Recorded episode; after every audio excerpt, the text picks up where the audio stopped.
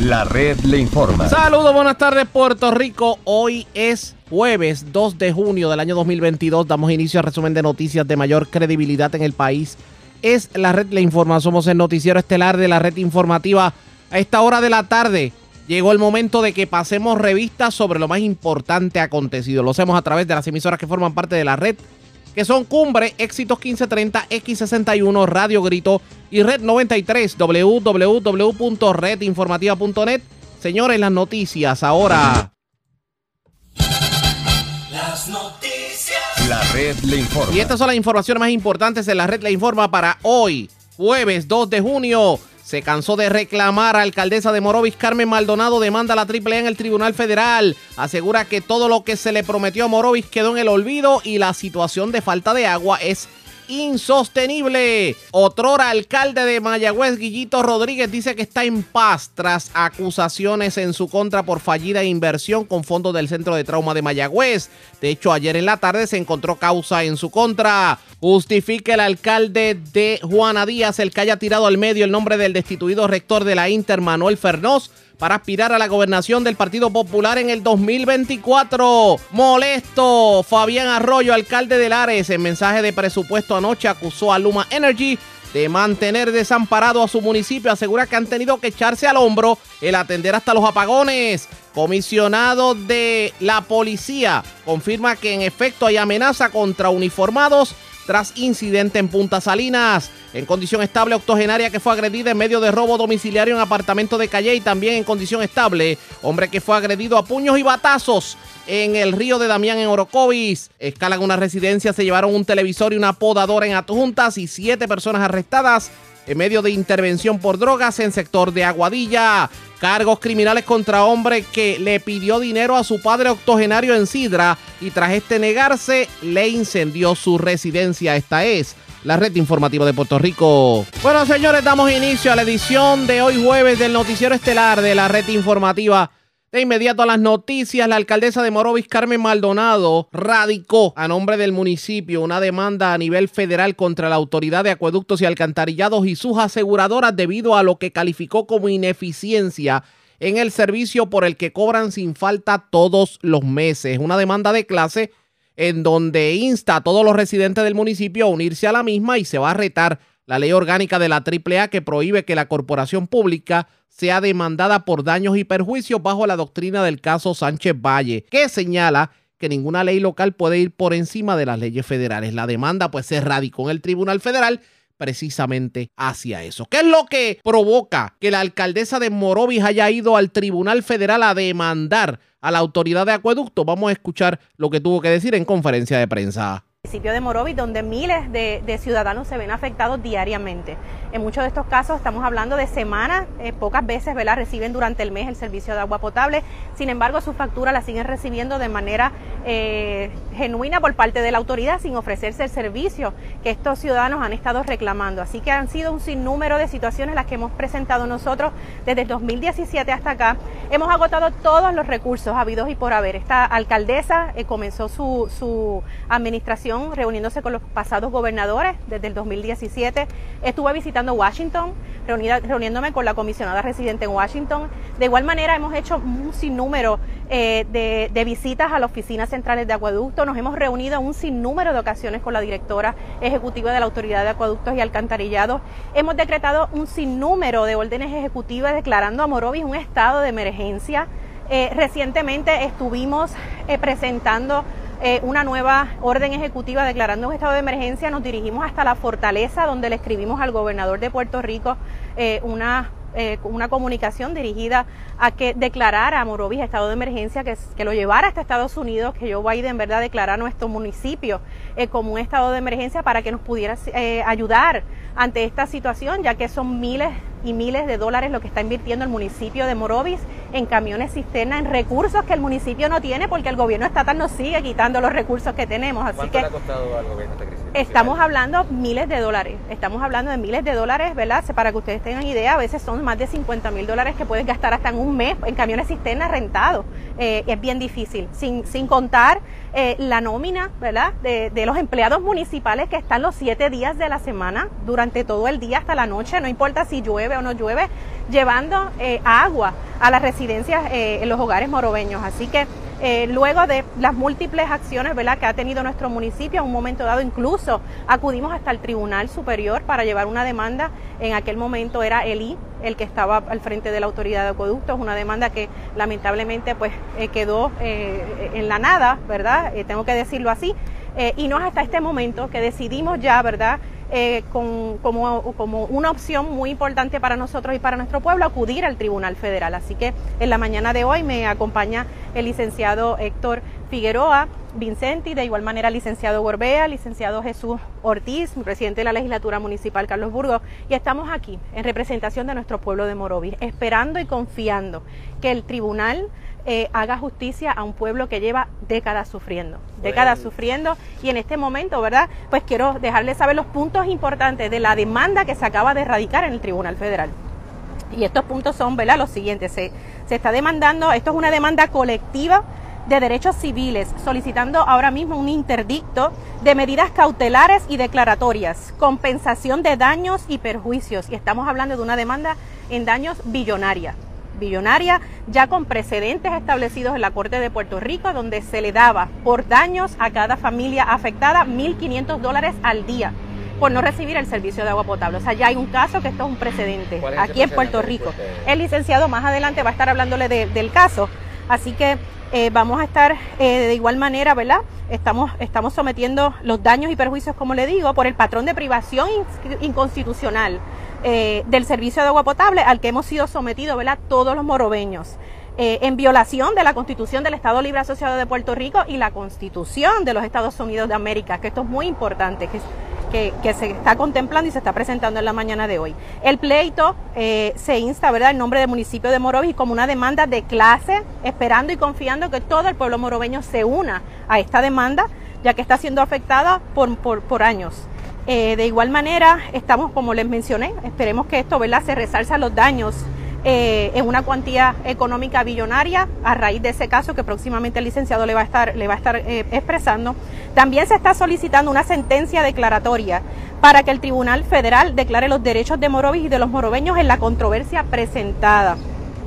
Es bien importante para nosotros un dato, ¿verdad?, que quiero, quiero dejarles saber que estamos presentando también en la mañana de hoy el que se declare inconstitucional la ley orgánica de la Autoridad de Acueductos y Alcantarillados, que no permite que sea demandada por daños por falta de servicio a los ciudadanos. Entendemos que esto es inconstitucional, ya que esto es un derecho que está protegido por la Constitución, no solamente de Puerto Rico, sino por el gobierno federal de Puerto Rico y de Estados Unidos, disculpe, y entendemos, entendemos que la autoridad de acueductos y alcantarillados no va por encima del gobierno federal de los Estados Unidos. Así que hoy estamos presentando y planteándole al tribunal que declare inconstitucional esa ley orgánica eh, que tiene eh, ahora mismo vigente la Autoridad de Acueductos y Alcantarillados. Y por otra parte, estamos solicitando en la demanda que el tribunal emita una orden judicial que le exija a la Autoridad de Acueductos y Alcantarillados el que se, se otorgue continuamente un servicio de agua adecuado para los suscriptores del municipio de Morovis. Este, esta situación que ustedes saben que, vivimos, esto es todos los días la falta de servicio de agua, esto es una, un servicio intermitente que como les acabo de mencionar al iniciar la, conferencia, Morovis ha estado todo el tiempo con un servicio interrumpido, así que ha sido ¿verdad? Eh, una situación eh, difícil para nosotros y de igual manera queremos que se le impongan sanciones monetarias por cada día que la autoridad de acueductos y alcantarillado no pueda eh, brindarles el servicio a los morobeños. Según nosotros, no, esto sería retroactivo. El pueblo de Morovi lleva años pagando por un servicio que no recibe. Y eso es lo que queremos. Queremos hacerle justicia, que se le haga justicia, ¿verdad? Que el honorable tribunal, y es mi fe, es mi fe de que pueda atender esto con mucha responsabilidad, eh, que pueda observar, ¿verdad? Lo que ha ocurrido por muchos años y que el pueblo de Morovi sigue eh, humildemente, humildemente pagando por un servicio que no recibe. lo que recibe es aire por las tuberías. Y eso no puede ser. Nosotros en el pueblo de Morovi no somos menos que ningún otro pueblo de la isla. Queremos ser iguales, queremos que nos atiendan y queremos que se le eh, brinde esa oportunidad, ¿verdad?, al tribunal de que pueda evaluar todo lo que nosotros hemos presentado eh, con suficiente evidencia eh, eh, que por décadas hemos nosotros presentado este problema y que se ha agravado en los últimos años y ha sido una, de una manera eh, impresionante. Hasta el Cuerpo de Ingenieros de los Estados Unidos, yo estuve, en Morovis, nos hizo una evaluación del sistema. Ese, ese estudio se le brindó a, la Autoridad de Acueductos y Alcantarillados y lo único que nosotros hemos recibido por parte de la, de la autoridad son mensajes o ofertas de que en algún momento se va a estar restableciendo el sistema, que en algún momento va a estar la autoridad eh, respondiendo a, corregir la situación, que esperemos, que tienen 10 millones, que tienen 12 millones, pero no ocurre nada, no ocurre nada en nuestro pueblo y yo creo que nosotros ha llegado el momento de, darnos a respetar y, es nuestra fe. En, en, la mañana de hoy acudir a este honorable tribunal. Estamos hablando de 32 mil habitantes ahora mismo en nuestro, en nuestro municipio. Más de la mitad de nuestro, de nuestro pueblo se ve afectado diariamente.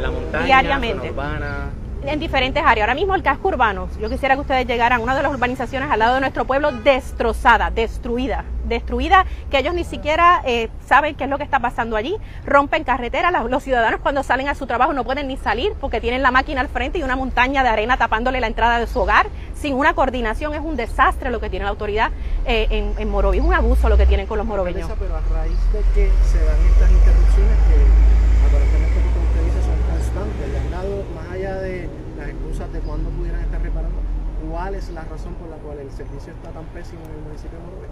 Ellos lo que hablan son de salideros. Cuando, cuando les mencionamos esta situación, pues mira, estamos reparando tantos salideros, había un salidero aquí, había un salidero allá. Esa es la razón que siempre le da acueductos, le brinda, ¿verdad?, a, nuestro pueblo, eh, cosa que no es así, ¿sabes? Sabemos que eh, hay diferentes situaciones que están ocurriendo dentro de nuestro municipio y pues próximamente pues tendremos, ¿verdad?, eh, a bien la, evidencia que el tribunal nos pida para, para, nosotros demostrar que estamos totalmente preparados para demostrar que no son salideros lo que está ocurriendo en nuestro pueblo de Morón. ¿Pero qué por salidero? ustedes En ocasiones nos están cerrando las llaves para proveerle agua y servicio a pueblos cercanos de nuestro pueblo. Eso se está ocurriendo, eso es algo que nosotros denunciamos eh, y que la misma autoridad no ha querido ¿verdad? darnos información sobre esto. Hemos Hemos llegado hasta la planta de la Autoridad de Acueductos y Alcantarillados, algo que denunciamos, donde hemos encontrado el equipo apagado, hemos encontrado la planta eléctrica apagada.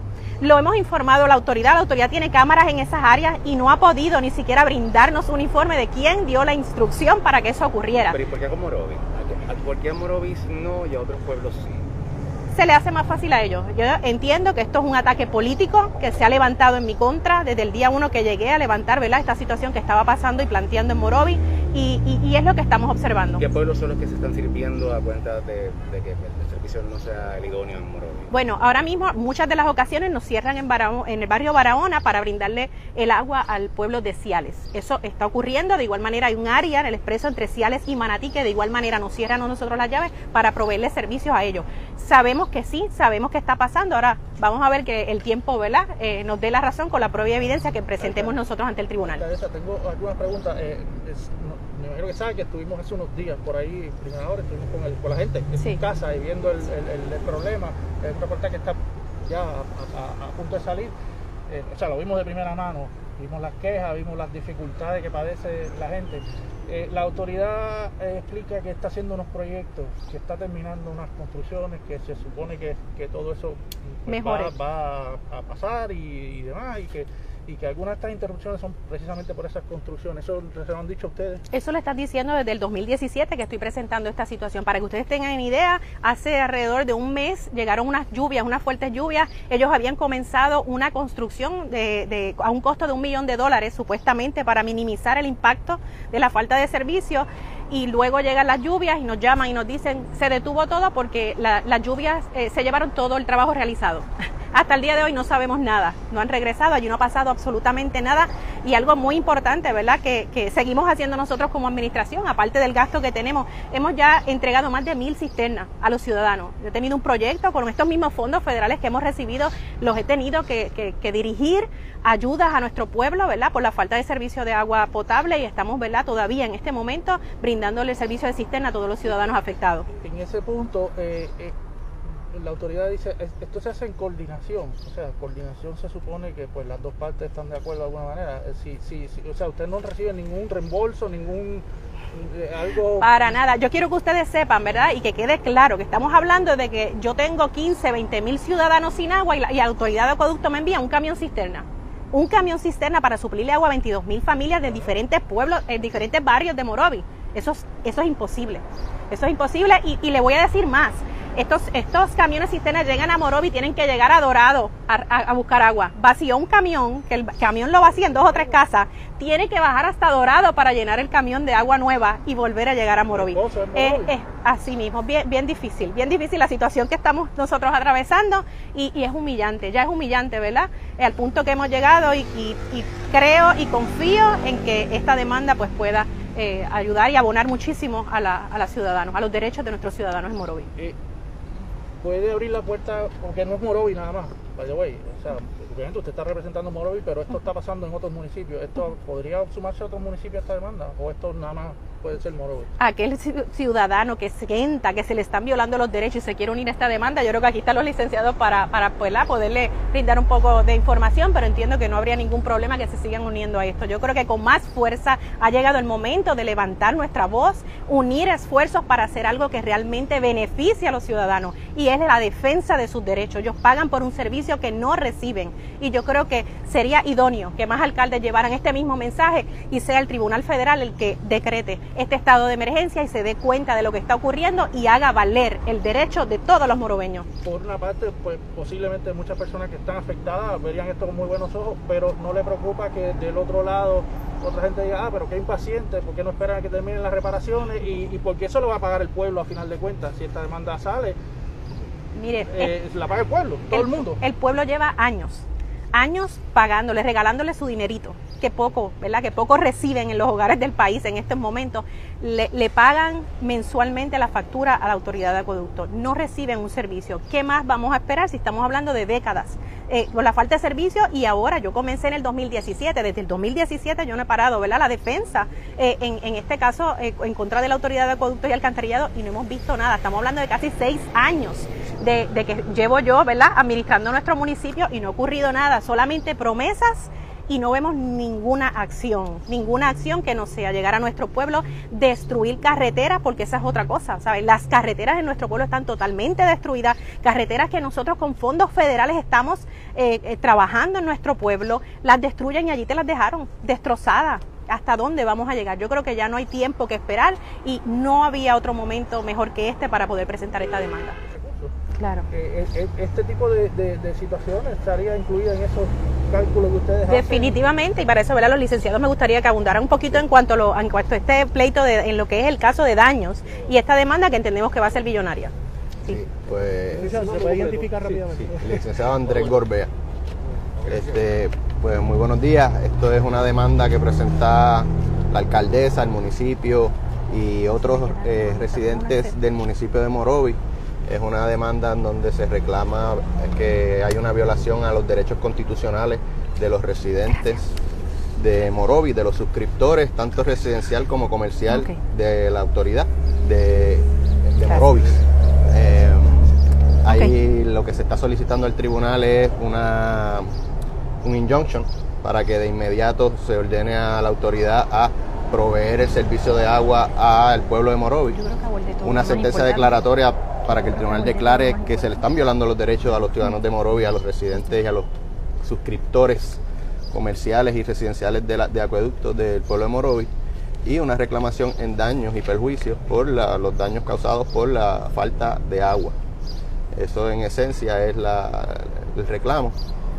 ¿Cuál es el precedente? El caso anterior que estaba mencionando la alcaldesa de una demanda similar y que tuvieron que resarcir a los abonados por falta de servicio debo aclarar, ¿verdad? Técnicamente no es un precedente porque no se trata de una decisión del Tribunal Supremo ni del Tribunal Supremo no es un precedente jurídico. Es una, es una persuasiva, tiene un valor persuasivo para el tribunal, es una decisión del Tribunal de Apelaciones de Puerto Rico este, del 2018.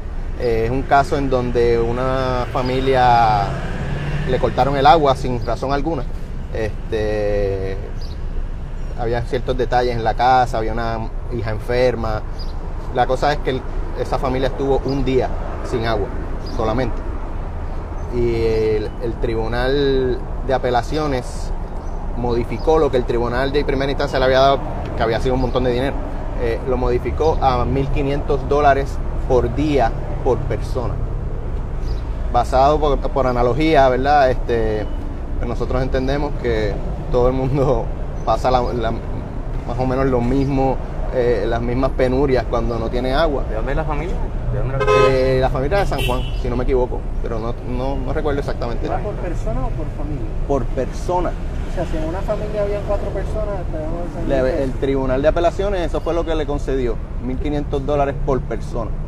Licenciado, por una, una aclaración solamente, eh, usted dice que, que se está violando sus derechos, o sea, es, es, es, es un derecho, es reconocido un derecho Sí. que tú tienes que recibir agua del Estado. O, Si o- tú, si tú pagas agua, si tú eres, ¿verdad? si tú te la robas, pues no tienes derecho. Pero si tú pagas por el agua, está reconocido por los tribunales federales que es un derecho y es una violación constitucional a los derechos de los ciudadanos el no proveerle agua. O sea, estamos hablando aquí de violación del contrato o que, que- o que es un derecho que te tienes Es que proveer agua. Sí, Es sí, es, una- es un, es- un líquido esencial, el preciado líquido.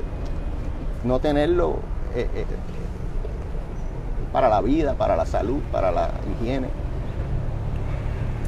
Es- ha sido reconocido y eso, en eso es lo que nos estamos fundamentando para solicitarle al tribunal que declare que se le están violando los derechos constitucionales a los suscriptores residenciales y comerciales de Morovi este, y que conceda una, una compensación en daños por los daños sufridos. ¿Pudiera, ¿Pudiera ser un argumento para la desestimación de este pleito eventualmente eh, la ley promesa y su efecto sobre la posibilidad de demandas contra el Estado? Entendemos que no. Entendemos, yo ahora mismo, ¿verdad? No te podría decir, pero yo, en mi opinión, no. No veo porque el acueducto no está en, No está en quiebra. No está en el La autoridad no está en quiebra, eso es importante le- levantarlo. Acueducto es una corporación pública independiente. en, En la quiebra, que yo sepa, no. No, pero no, no está en título 6. Exacto, la autoridad no está también en parte de todo eso. de No, no, la autoridad no está en- general de quiebras y cosas. Entiendo que no, pero eso ya sería en una, defensa que tendría que traer la autoridad. No, no, eh, No, no. Si me bre- brevemente, mi nombre es el licenciado Jesús Ortiz, yo soy asesor legal del municipio de Morovis también. Eh, Quiero aclarar este tema porque es muy importante esa pregunta. Jesús Ortiz. Es muy importante este tema porque estamos hablando básicamente, nos estamos yendo directamente al asunto de los daños, pero esta demanda tiene mucho más allá que daños. O sea, hay que resarcir esos daños. Estas personas llevan decenas de años, se ha grabado el 2017 para acá, que es desde que la, la alcaldesa está ocupando el puesto. Pero aquí es un asunto de un interdicto para que el tribunal ordene que la ciudadanía comience a recibir el agua. Eso no tiene nada que ver con el pleito promesa ni con los daños. Una sentencia declaratoria por lo mismo que el tribunal lo establezca. Hay un asunto de impugnación a la constitucionalidad de la sección de la ley que habla de que no, la autoridad no es responsable de daños por ese servicio, que en este caso, en este caso se va a demostrar que es mucho más allá de pésimo. Aquí hay actuaciones negligentes y tal vez hasta intencional o que rayan en lo intencional. Y ahí alguien tiene que responder por eso. Así que más allá del asunto de daños, aun si esa parte fuera desestimada, que entendemos que no lo será, el pleito continúa porque hay muchos otros hechos legales que se tienen que adjudicar en este pleito. Y en cuanto a la pregunta que usted hizo también, si otro o alguno de ustedes, si algún otro municipio o persona se quiere añadir, esto va a ser un pleito de clase y se va a abrir. Todo el que quiera participar de este pleito es bienvenido. O sea, porque sabemos que en Puerto Rico hay un, un pésimo servicio de agua, pero en Morovis es mucho más grave. Crítico. E- ellos, la autoridad podría argumentar de que, de, de que hay una cuestión de infraestructura, o sea, para que te llegue el agua necesita la tubería, la planta, la bomba, la que sé yo, que a veces es que si no hay electricidad y después entonces la culpa es del otro, ese tipo de cosas, de, de, de cuestión de que, mira, sí, ok, yo estoy dispuesto a darte el agua, pero necesito infraestructura, si la estoy haciendo... Dinero tienen, dinero tienen y lo han expresado. Tienen millones para reparación. ¿Cuándo van a comenzar? ¿Cuándo vamos nosotros a ver esa, ese comienzo de esa construcción? ¿Y qué, ¿Y qué voy a hacer mientras comienzo la construcción? ¿Mantengo a un pueblo sin agua? ¿Mantengo un pueblo todos los días con la misma situación? No. Yo tengo que ver cómo yo reparo estos daños, cómo yo puedo proveerle el agua a ellos mientras hago a la vez esta reparación. No es voy a reparar y voy a dejar el pueblo sin agua. Eso no es una, eso no es una opción para ¿A nosotros. ustedes no le han dado eh, eh, o sea, updates, eh, actualizaciones, evidencia, de notificaciones de los trabajos que están haciendo? Absolutamente pues ninguno. Lo único que yo recibo por parte de la directora ejecutiva, Doriel Pagán, son todos los días fotografías de relojes que las presiones están perfectas en Morovi. Y lo que le contesto y siempre le dejo saber es, venga a nuestro pueblo usted ahora mismo, visite esa área donde usted me está enviando los relojitos y hable con la gente a ver si sale agua por las plumas de los residentes. Yo creo que esa es la mejor contestación que le puedo dar. ¿Alguna otra pregunta? Sí, licenciados, eh, en el caso de la Autoridad de Productos Alcantarillados, en caso de que se otorgara un, un pago por una reclamación de una demanda, ¿eso lo cubre un seguro que tiene la autoridad? ¿Lo estaría pagando el Fondo General de la Autoridad de Productos Alcantarillados? Y hago la pregunta porque pues tiende a ocurrir que cuando se dan este tipo de situaciones que descuadran la caja, terminan eh, desembocando en aumentos o ajustes a la factura del pueblo completo, porque obviamente hay que de alguna manera recaudar los millones que sea, que en última instancia hay que pagarle un municipio a X cantidad de familias. Eh, ¿cómo, ¿Cómo funciona ese tipo de movimiento económico si en efecto el tribunal autorizase a un pago a las personas que hicieron el reclamo? Sí, este, eh, con relación a eso, ¿verdad? Nosotros estamos incluyendo a la aseguradora de acueducto en la demanda. ¿Quién es la aseguradora? No sé, no sabemos quién es, pero la estamos incluyendo ABC Insurance por el momento, ¿verdad? Y posteriormente bajo las reglas se podría, se podrá enmendar el nombre una vez aprendamos el conocimiento de quién es. Este, sobre cómo se va a pagar, si, ¿verdad? En caso de que prevalezcamos en este caso, que eso es lo que esperamos, eh, hay muchas maneras que se puede pagar. Eh, se puede hacer una, ya ha pasado en casos que se hace una que se espera el próximo presupuesto y se hace una partida especial para pagar demanda. Este... No necesariamente si hubiese que pagar 10 millones en, una reclamación significaría que va a haber un aumento en la factura para aquellos que no formaron parte de esa reclamación o a todos en general. Sí, este, la realidad es que hay aumento con demanda o sin demanda. Este, nosotros... Precisamente estamos enfrentando uno. Sí, este, nosotros estamos representando al pueblo de Morovi, ¿verdad? Este, al, municipio de Morovi, a los residentes y los suscriptores comerciales y residenciales de Morovi. Eh, ¿Cómo se va a pagar la demanda, verdad? Pues ya eso es... Eh, eh. ¿Hay, ¿Hay posibilidad de bueno, es sumamente interesante lo que está ocurriendo porque ellos radican el pleito en el Tribunal Federal porque se supone que bajo las leyes locales, pues, la ley orgánica de la AAA prohíbe que la corporación pública sea demandada por daños y perjuicios. Pero lo cierto es que las leyes federales van por encima de las estatales. Carmen Maldonado, alcaldesa, señaló que en febrero de este año acudió directamente a la fortaleza y se entregó una carta solicitándole al gobernador Pedro Pierluisi que decretara un estado de emergencia en el municipio de Morovi, cosa que no se hizo. Porque si hubo eh, requerimientos, etcétera, etcétera, pero todo queda en nada. ¿Qué tiene que decir la autoridad de acueductos sobre esta demanda? Ustedes pendientes que vamos a tener la reacción en esta edición. La red le informa. A la pausa, cuando regresemos en esta edición de hoy del Noticiero Estelar de la Red Informativa, vamos a resumirle a ustedes lo ocurrido ayer en la tarde en el tribunal con el caso del alcalde de Mayagüez, pues porque fue al filo de las 5 de la tarde, ya cuando estaba acabando el noticiero, que entonces se determina causa para arresto en contra del alcalde de Mayagüez. Y vamos a pasar revista sobre lo ocurrido, es lo próximo. A la pausa, regresamos. La red le informa. Señores, regresamos a la red le informa. Somos el noticiero estelar de la red informativa, edición de hoy jueves. Gracias por compartir con nosotros. Ayer mientras transcurría el noticiero, pues estaba dando la vista en el caso del alcalde de Mayagüez, José Guillermo Rodríguez. La vista había comenzado temprano en la mañana, pero se había pospuesto para después de las 3 y 30 de la tarde, lo que era la presentación, los argumentos finales, etcétera, etcétera. Pues al filo de las 5 de la tarde, la juez Iraida Belén Rodríguez Castro del Tribunal de Primera Instancia de San Juan encontró causa para arresto contra el alcalde de Mayagüez, Guillito Rodríguez, y la gerente de finanzas del municipio, Yajaira Valentín Andrade, por los cargos de malversación de fondos públicos y negligencia en el cumplimiento del deber, ambos tipificados bajo el Código Penal. De inmediato se le impuso una fianza de 100 mil dólares a cada uno.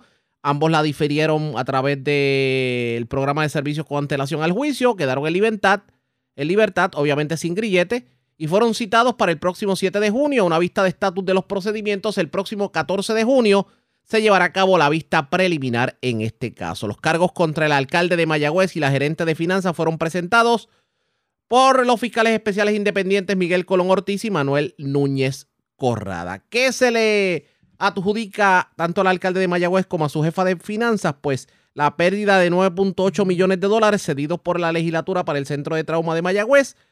Aparentemente se utilizaron para lo que no se debían utilizar. Las reacciones al salir de sala de Fiscalía y de Defensa, vamos a escucharlas en estos momentos. Iniciamos escuchando lo que tuvo que decir el fiscal especial independiente Miguel Colón Ortiz. Posteriormente vamos a escuchar lo que tuvieron que decir los abogados de la defensa, tanto de Guillito como de su jefa de finanzas, eh, el licenciado Jari Padilla y el licenciado Parga. Vamos a escuchar lo que ocurrió al salir de la sala luego de las 5 de la tarde. Se alegó de que el municipio no había perdido fondos. Aquí hubo una, una publicación de un periódico que decía que se recuperaron más fondos que los que perdieron. Eso es unos, comentarios de eh, encargo de la presidenta de la Asamblea Municipal de Mayagüez, ya que le pedimos que nos pusiera por escrito y lo que nos puso es que ellos no habían eh, emitido una ordenanza municipal. Me, parece que es que la, las garras de este señor en el municipio de Mayagüez llegan a tal extremo que hasta le mienten descaradamente a la prensa. El alegado timo, el, el, abogado dijo varias veces que lo habían timado al alcalde. Pues yo no sé si lo timaron o no, lo cierto es que si él no deja la puerta abierta, cuando la ley le dice que la tenía que estar, tener cerrada, las que estas cosas no ocurren. Si sigue, si sigue cumpliendo con la ley, si hubiera cumplido con la ley, estas cosas no ocurren. Y sobre el argumento de que ya hay un caso a nivel federal que desvincula o que alega que cogieron eh, de bobo al alcalde. Bueno, lo que dijeron es que el alcalde era testigo, porque aquí el verdadero perjudicado es el municipio de Mayagüez que se quedó sin centro de trauma. Que el alcalde está cooperando con las autoridades federales. Nosotros no tenemos conocimiento, ellos no han cooperado con nosotros en nuestra investigación. Eh, si lo acusa o no lo acusa, eso es asunto de ellos. Nosotros tenemos que aplicar nuestra ley en nuestra tierra. disculpa, aclaré un asuntito que es medular, porque aquí se hicieron unas argumentaciones en sala y uno de los abogados es el licenciado Jari Padilla, que es muy serio. El fiscal hizo unos planteamientos de que se había recuperado un dinero. Usted está diciendo que aquí no se recuperó ningún dinero. Bueno, se recuperó un dinero del SEC que llega a 4 millones de pesos, de los cuales 1.2 millones eh, se lo pagaron en honorarios de abogados y para justificar el, el 30% dijeron que era dinero de médico cuando él sabe y todos sabemos que eso es mentira. Cuando el licenciado dice que se recuperaron más de 9 millones de dólares, usted está diciendo que eso es falso. Totalmente falso. Totalmente falso. Tan reciente como unas semanas para atrás, volvimos a pedir a, a Finanzas de Mayagüez que nos certificara el dinero recibido y no, no llega a lo que alegan, lo que se alega a través de los medios de comunicación. ¿Y en qué número se sostiene? Realmente nuestra prueba, y que lo tenemos acreditado, es que se recibieron 4 millones a través del SEC. 4 millones. Esos 4 millones le dieron una tercera parte a los abogados, así que recuperó 2 millones. Pero son 4 millones y hay 1 punto algo, ¿no? Los 1.8 también. El 1.8, exacto. Y el 1.8. ¿Cuánto dinero en total es que no se sabe Lo que pasa es que ese 1.8 alegadamente no se recuperó porque no se perdió, sino que se lo devolvieron alegadamente. Pero, si, la, si estamos hablando de 9 millones que se dieron para hacerle mejoras al, hospital de trauma, 1.8 se le dio, no se perdieron tampoco los 9 millones porque ya había 1.8 Se perdieron los 9 millones porque el dinero, el dinero quien lo pagó es el SEC, no, no fue que lo devolvieron. Una compañía, por no supervisar bien a sus empleados, pues decidió pagar a manera de transacción un caso, pero no es porque no es porque el dinero no se haya perdido, se perdieron y vino un tercero y pagó algo porque se sentía responsable que fue que fueron negligentes, pero se perdieron 9 millones de pesos. ¿Y el responsable es el alcalde y la directora. Y el responsable por ley de las finanzas del municipio es el alcalde y el jefe de finanzas, un, verdadero jefe, no da no, no deja que otro le corra el, kiosco, y menos un alcalde de 29 años de experiencia y una oficial de finanzas de 10 años de experiencia. La ley está clara, ¿quién es el responsable? Eso fue lo que dijo el fiscal especial independiente Miguel Colón, Colón Ortiz, pero vamos a escuchar lo que tuvieron que decir los abogados de la defensa a su salida de la sala de la juez Iraida Belén Rodríguez Castro.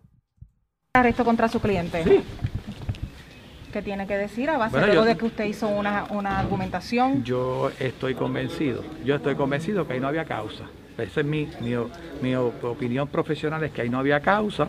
Eh, La juez, yo respeto eh, la determinación de la señora jueza, pero ahí la evidencia que hay es para no haber causa. Irán en alzada. No, no, no, acuérdate que, no, Ya. no, perdóname. La alzada la da si no hubiera habido causa, quien pudiera aquello. Sí. Licenciado, usted me puede aclarar un dato. Usted en su argumentación, usted habló que se había recuperado más de 9 millones. ¿Usted podría dar la cantidad exacta del dinero que ustedes plantean que se recuperó?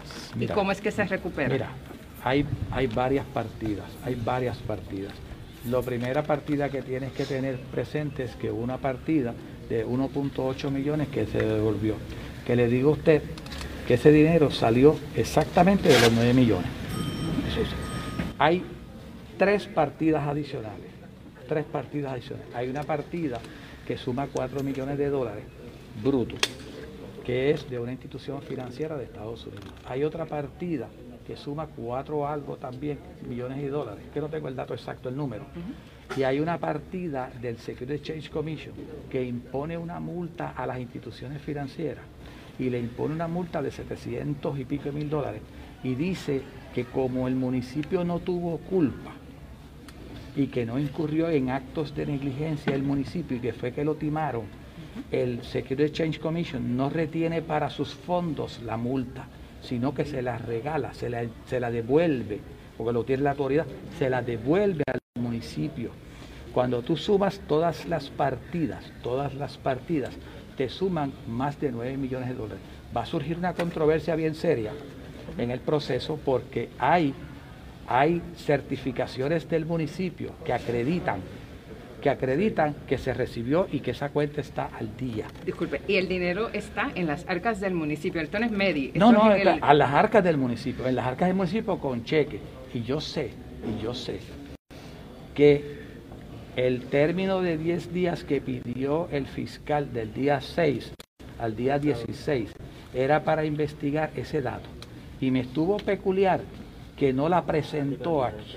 Él asegura que no se la entregaron, no le, no le entregaron esas certificaciones de esa ganancia o esa, eh, ese dinero devuelto a Bueno, las bueno, arcas municipales. Bueno, si, si el fiscal pide en un supina y no le entregan y no hace nada, me preocupa cómo investiga el fiscal. Eh, Porque licenciado, cuando- licenciado. cuando- déjame terminar el Ujú. pensamiento. Porque cuando el fiscal investiga y pide un documento, si no se lo entregan, tiene la facultad de venir al tribunal con una acción para que ese funcionario le entregue.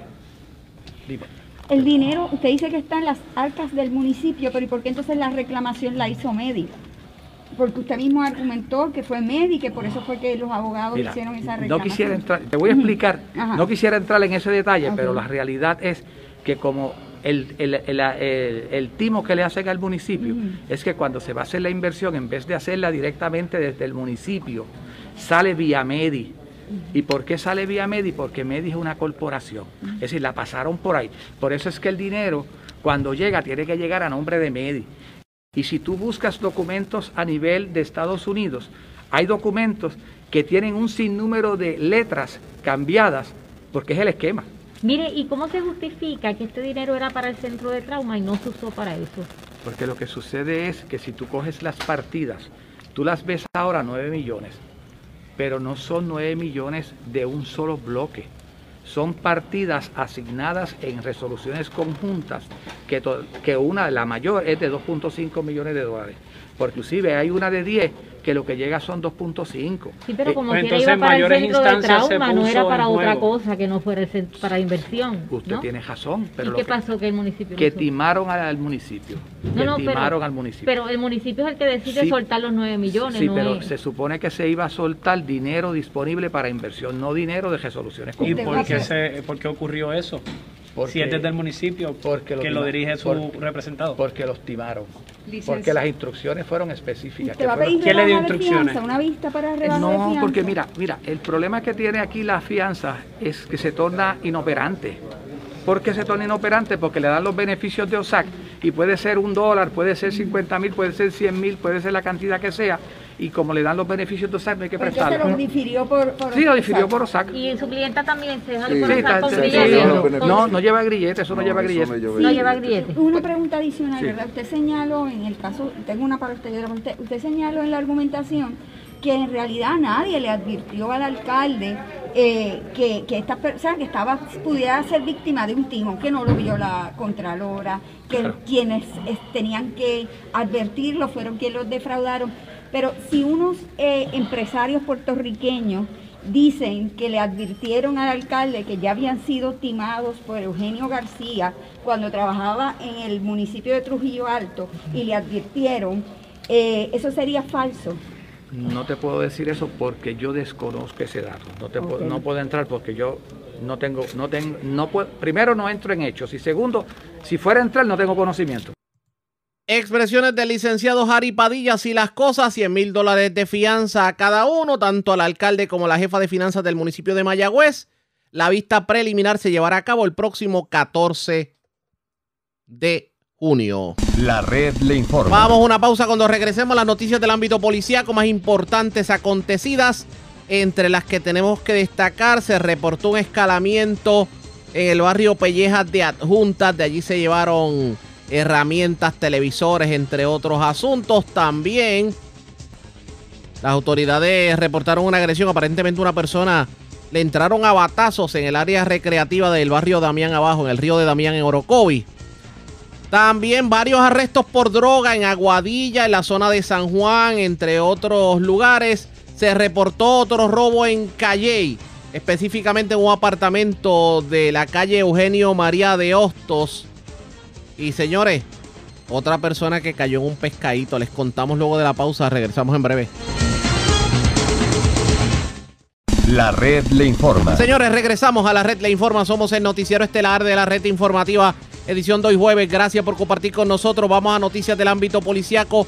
Comenzamos en el centro de la isla porque en condición estable se encuentra un hombre al que le entraron a batazos y fue agredido por tres hombres mientras se encontraba en el área recreativa de Damián en Orocovis. También en Orocovis, en la salida a Corozal, una pareja fue arrestada aparentemente en una intervención vehicular y le ocuparon marihuana. La información la tiene Guidalis Rivera Luna, oficial de prensa de la policía en Bonito. Saludos, buenas tardes. Saludos, buenas tardes. Una agresión combate fue reportada eso de las 5 de la tarde de ayer en una recreativa que ubica en la carretera 157, kilómetro 6.7, barrio Damián Abajo, en Orocovi. Según informó el querellante José Iván Hernández, que mientras se encontraba en el área de estacionamiento de la recreativa llegaron tres hombres y uno de ellos le reclamó por, un puño que le dio a su vehículo y acto seguido lo agrede con un bate en el área del brazo izquierdo y la cabeza. El perjudicado llegó en su vehículo al hospital de Orocovi, donde fue atendido por el doctor Rodríguez, que lo refirió al hospital Mamita y Bonito. Agente adscrito a la división de homicidio de, de Cuerpo de Investigaciones Criminales y Bonito se harán cargo de la investigación. A su vez, el día 31 de mayo, el agente Reyes Para, adscrito a la unidad motorizada y Bonito, del negociador de la policía de Puerto Rico, arrestó a dos personas mediante una intervención por ley 22 con sustancias controladas en la carretera 568 kilómetro 0.9 en Orocovi. Sobre de la intervención que la agente Espada de viene con el vehículo Mata Protege del 2003, donde iba a los arrestados identificados como Arner Oyola, residente de Naranjito, Cecilia Robles Pagan, residente en Orocovis, por ley 22, y se le ocupa dos bolsas grandes de picadura de marihuana y un cigarrillo de marihuana. La evidencia ocupada fue llevada a la división de drogas de Bonito, donde la agente Félix Santiago le realizó la prueba de campo arrojando positivo. Además, se ocupó el vehículo Mata Protege 2003 como parte de la investigación. Este caso fue consultado a la fiscal Brenda Soto, quien instruyó radicar por el artículo 404 de la Ley de Sustancias Controladas y llevado ante el honorable juez Marieli Paradiso, que luego de escuchar la prueba encontró causa, fiando una fianza global de cinco mil dólares a cada uno, donde Cecilia Pagán prestó la fianza impuesta mediante fiador privado y Arnel Oyola no pudo prestar la fianza impuesta, quedando esta sumaria de la institución penal Las Cucharas en Ponce hasta la fecha de la vista preliminar. La intervención estuvo bajo la supervisión del sargento Miranda. Buenas tardes. Y buenas tardes para usted también. Gracias, era Huidalis Rivera Luna, oficial de prensa de la policía en Ay Bonito, de la zona central. Vamos a la centro oriental porque, señores, la gente sigue cayendo en los pescaditos. Y esta vez llamaron a una señora en Caguas y le dijeron que se había pegado como con 50 mil dólares, pero que tenía que enviar 300 y la muy inocente envió los 300 dólares. resultó ser un timo. Además, se llevaron baterías. Estamos hablando de más de...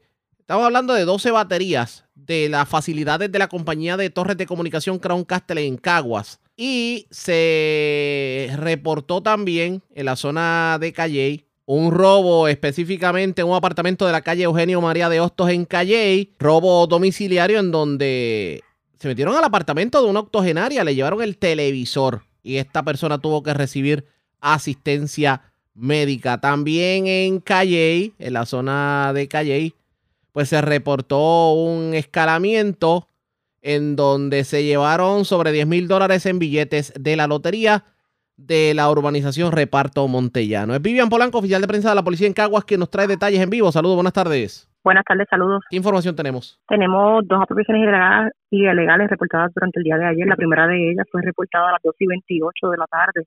Estos ocurridos en la calle A de la urbanización Reparto Montellano en calle según informó el creyente, que alguien obtuvo acceso al interior de su vehículo Mercedes Colpreso, color blanco, el cual se encontraba estacionado el, frente a su residencia y se apropió de un maletín color crema, el cual contenía en su interior billetes de la Lotería Tradicional de Puerto Rico de los sorteos correspondientes a los días 2 y 7 de junio del 2022. Estos billetes fueron valorados en 10 mil dólares. También la próxima apropiación ilegal fue reportada a las 12.58 de la tarde de ayer en el negocio Crown Castle, que ubica en la carretera 156 del barrio Cañaboncito en Caguas. Allí alegó el querellante que alguien cortó el candado de un backup battery unit y se apropió de 12 baterías, de 12 baterías marca Power Energy, las cuales eran utilizadas para la torre de comunicaciones. La propiedad hurtada fue valorada en 3.745 dólares. Agentes adscritos a la división propiedad del CIC de Caguas continúan con la investigación de este caso. Por otra parte, tenemos un robo reportado a la 1 39 de la tarde de ayer en un apartamento de la calle Eugenio María de Hostos en Calle. Allí se informó que a eso de las 2 de la madrugada una persona forzó la puerta de entrada del apartamento, logrando acceso al interior. Una vez allí lanzó al suelo al residente del apartamento de 83 años. Lo agredió, le hurtó un televisor de 21 pulgadas. El perjudicado fue transportado al hospital militar en Calle para recibir atención médica. Agentes adscritos a División de Robos del CIC de Caguas continúan con la investigación. Y por último tenemos una querella de timo reportada en la calle Humildad de la urbanización Villa Esperanza en Caguas, según informó Aida Mercado, que para el 27 de mayo recibió una llamada a través de la red social Facebook, un mensaje en el cual le indicaron que tenía que enviar 300 dólares en tarjeta gift card de Amazon y luego a través de UPS le enviarían la cantidad de 50 mil dólares en efectivo. El día 28 de mayo esta hizo el pago acordado, no obstante, hasta el día de hoy esta no ha recibido el dinero prometido. Agentes adscritos a la División Propiedad del CIC de Caguas continúan con la investigación de este caso. Gracias por la información. Buenas tardes. Buenas tardes. Gracias, era Vivian Polanco, oficial de prensa de la policía en la zona de Caguas, de la zona centro oriental. Vamos al noroeste de Puerto Rico porque siete personas fueron arrestadas en medio de una intervención en la calle Sosa de Aguadilla. Le ocuparon gran cantidad de sustancias controladas y dinero en efectivo. También se erradicaron los cargos criminales correspondientes contra la persona que ayer fue arrestada con drogas en la barriada nueva en Aguadilla. Diana Hilerio, oficial de prensa de la policía en el noroeste con detalles. Saludos, buenas tardes.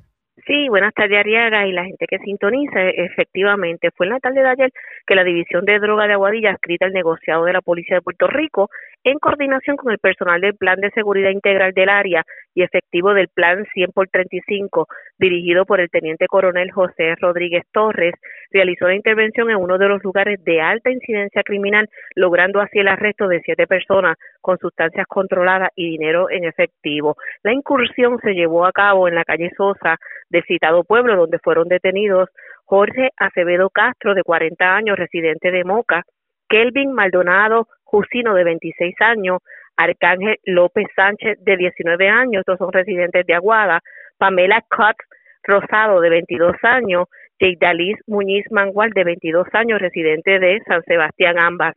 Jorge Pardo Medina, de 37 años, y Luis Marrero Maldonado, de 36, ambos residentes de Aguadilla. A esto se le ocupó 40 decks de heroína, 44 bolsas de cocaína, 18 de crack, una de marihuana, así como la cantidad de 266 dólares producto de las ventas. Los agentes interventores consultaron con el fiscal de turno durante el día de hoy para la erradicación de cargos criminales contra los detenidos.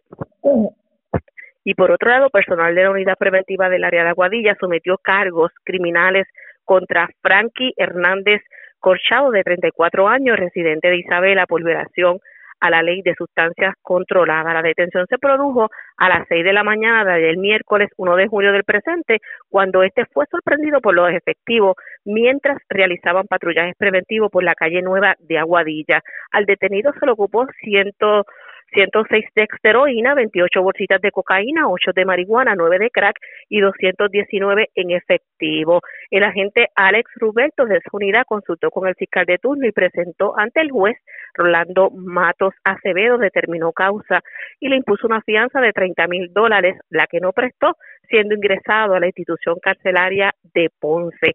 Esta intervención es producto del Plan de Seguridad Integrado del Área Policiaca de Aguadilla, dirigido por el Teniente Coronel José Rodríguez Torres, comandante del área, supervisado por el coordinador, el capitán Wilfredo Morales Rivera. Como siempre, desde la comandancia, su oficial de prensa, la gente Diana Hilerio. Gracias por la información. Buenas tardes. Buenas tardes. Gracias, era Diana Hilerio, oficial de prensa de la policía en la zona sur, en la zona noroeste, debo decir. Y del noroeste ahora sí vamos al sur, porque tenemos más detalles sobre un accidente que ocurrió ayer, a media mañana de ayer, en la carretera número 2 en Tallaboa, en Peñuelas. Una dama murió en medio de este accidente de tránsito. La información la tiene Luz Morel, oficial de prensa de la policía en Ponce. Saludos, buenas tardes. Sí, muy buenas tardes a todos. A eso de las 10 y 5 de la mañana de ayer, eh, miércoles, fue reportado un accidente de auto de carácter fatal con objeto fijo. Estos hechos ocurrieron en la carretera número 2, a la altura del kilómetro 217.2, en jurisdicción del barrio Tallaboa, Encarnación en Peñuelas. Según se nos informó, se establece de la investigación realizada por el agente Juan Madera de Patrullas Carreteras que mientras la señora Rosa Ferrer Torres, de 74 años, y vecina del mencionado municipio. Esta conducía el vehículo de motor Toyota modelo Forerunner por la mencionada vía de rodaje en dirección de Peñuelas hacia Ponce. Al llegar a la altura del kilómetro 217, la señora, por aparente condición de salud, esta perdió el control del auto e impactó las barreras de seguridad de ambos extremos, volcándose y saliendo expulsada del mismo, donde resultó con lesiones que le causaron la muerte en el lugar. Al lugar se personó la fiscal Meilín Ramos, quien ordenó el levantamiento y traslado del cuerpo a ciencias forenses para fines de autopsia. Además, se realizó la toma de fotos y medidas del lugar, las, cuales fueron eh, realizadas por los agentes Abdón López de Servicios Técnicos y el agente investigador de escena Madera. Eso es lo que tenemos hasta el momento.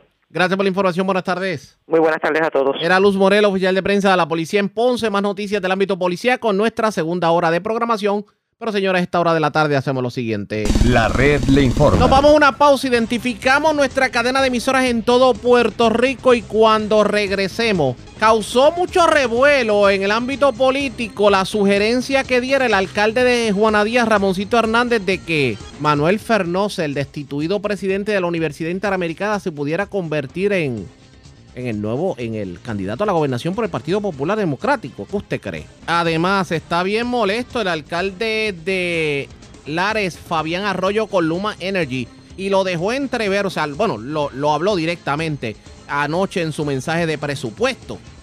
Pero no solamente con Luma, está molesto con la Junta de Control Fiscal, les explicamos en la segunda hora de programación también. Están ahí gente del bajo mundo amenazando a la policía de Puerto Rico. Dicen que van a matar a policía esto me recuerda a, la serie de Pablo Escobar. Vamos a la pausa, regresamos en breve. La red le informa. Señores, iniciamos nuestra segunda hora de programación. El resumen de noticias de mayor credibilidad en el país es La red le informa. Somos el noticiero estelar de la red informativa, edición de hoy, jueves 2 de junio. Vamos a continuar pasando revistas sobre lo más importante acontecido y lo hacemos a través de las emisoras que forman parte de la red, que son Cumbre, Éxitos 1530, X61, Radio Grito y Red 93, www.redinformativa.net. Señores, las noticias ahora. Las noticias. La red le informa. Y estas son las informaciones más importantes de la red le informa para hoy, jueves 2 de junio. Se cansó de reclamar a alcaldesa de Morovis, Carmen Maldonado, demanda a la AAA en el Tribunal Federal. Asegura que todo lo que se le prometió a Morovis quedó en el olvido y la situación de falta de agua es insostenible. Otrora alcalde de Mayagüez, Guillito Rodríguez, dice que está en paz tras acusaciones en su contra por fallida inversión con fondos del Centro de Trauma de Mayagüez. De hecho, ayer en la tarde se encontró causa en su contra. Justifica el alcalde de Juana Díaz el que haya tirado al medio el nombre del destituido rector de la Inter, Manuel Fernós para aspirar a la gobernación del Partido Popular en el 2024. Molesto, Fabián Arroyo, alcalde de Lares, en mensaje de presupuesto anoche acusó a Luma Energy de mantener desamparado a su municipio. Asegura que han tenido que echarse al hombro el atender hasta los apagones. Comisionado de la policía confirma que en efecto hay amenaza contra uniformados tras incidente en Punta Salinas. En condición estable, octogenaria que fue agredida en medio de robo domiciliario en apartamento de Calle y también en condición estable, hombre que fue agredido a puños y batazos en el río de Damián en Orocovis. Escalan una residencia, se llevaron un televisor y una podadora en adjuntas y siete personas arrestadas en medio de intervención por drogas en sector de Aguadilla. Cargos criminales contra hombre que le pidió dinero a su padre octogenario en Sidra y tras este negarse le incendió su residencia. Esta es la red informativa de Puerto Rico. Bueno, señores, damos inicio a la segunda hora de programación en Noticiero Estelar de la red informativa. De inmediato a las noticias. A muchos tomó de sorpresa lo dicho por el alcalde de Juana Díaz, Ramoncito Hernández, de que se está pensando en algunos sectores dentro del Partido Popular Democrático el sugerir la figura de Manuel Fernós, expresidente de la Universidad Interamericana y por cierto destituido presidente, para aspirar a la gobernación por el Partido Popular Democrático. ¿Tiene sentido el que una persona que no se le conocía mucho en la política termine aspirando a un puesto como este? En entrevista con Ayola Virella, vamos a escuchar lo que tuvo que decir el alcalde de Juana Díaz, Ramoncito Hernández. Bueno, más allá de presentar una candidatura a la gobernación del licenciado Manuel Fernós eh, dentro del Partido Popular, es presentar una gran alternativa, un bagaje de experiencia en manos del licenciado Manuel Fernós, eh, que todo el mundo lo conoce como un gran catedrático, un intelectual de primera, y que pueda aglutinar una fuerza de puertorriqueños y puertorriqueñas para marcar la ruta de lo que será un plan de país que es tan necesario en la vida colectiva eh, de nuestro pueblo. Eh, no podemos estar cada cuatro años cancelando una iniciativa sobre otra. Hay que encauzar el desarrollo, el progreso de nuestro pueblo marcado en una ruta que sea específica y dentro del Partido Popular Democrático, que tiene una base de un 30 a 31%, se necesita una figura que pueda aglutinar una fuerza mayor para tener posibilidades de convertir precisamente no un líder del Partido Popular Democrático, un líder para el país. Y en eso pues le presento humildemente ante el pueblo de Puerto Rico la figura del licenciado Manuel Fernós, todos conocidos como una persona de una estima extraordinaria, de un reconocimiento al país sobre si del Partido Popular se han comunicado con, conmigo, pues tengo que decirle lo siguiente. Este asunto comienza cuando yo le hago una llamada temprano la semana pasada al licenciado Manuel Fernós, eh, luego de su salida de la Universidad Interamericana, para que se haga disponible en el servicio público desde la gobernación de Puerto Rico. Ahí él pues me indicó lo siguiente, que en varias ocasiones eh, diferentes gobernadores y gobernadoras le hicieron acercamiento para que fuera parte del gabinete constitucional del gobierno de Puerto Rico, ya fuera como secretario de Estado, secretario de la gobernación, secretario de educación, entre otros. Pero su compromiso era con la academia, su promesa era de culminar ese proyecto de vida como catedrático dentro de la Universidad Interamericana. Las cosas cambiaron, así que eh, él está en un proceso, eh, de trabajar unos asuntos que están pendientes dentro de la Interamericana y me imagino que está en un proceso de evaluación.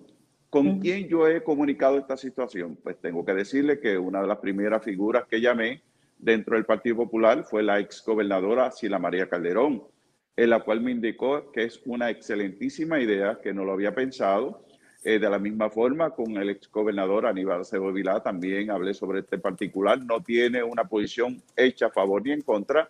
Eh, con el ex eh, portavoz y ex presidente del Partido Popular Democrático, Aníbal José Torres, que me dio con una excelente idea también.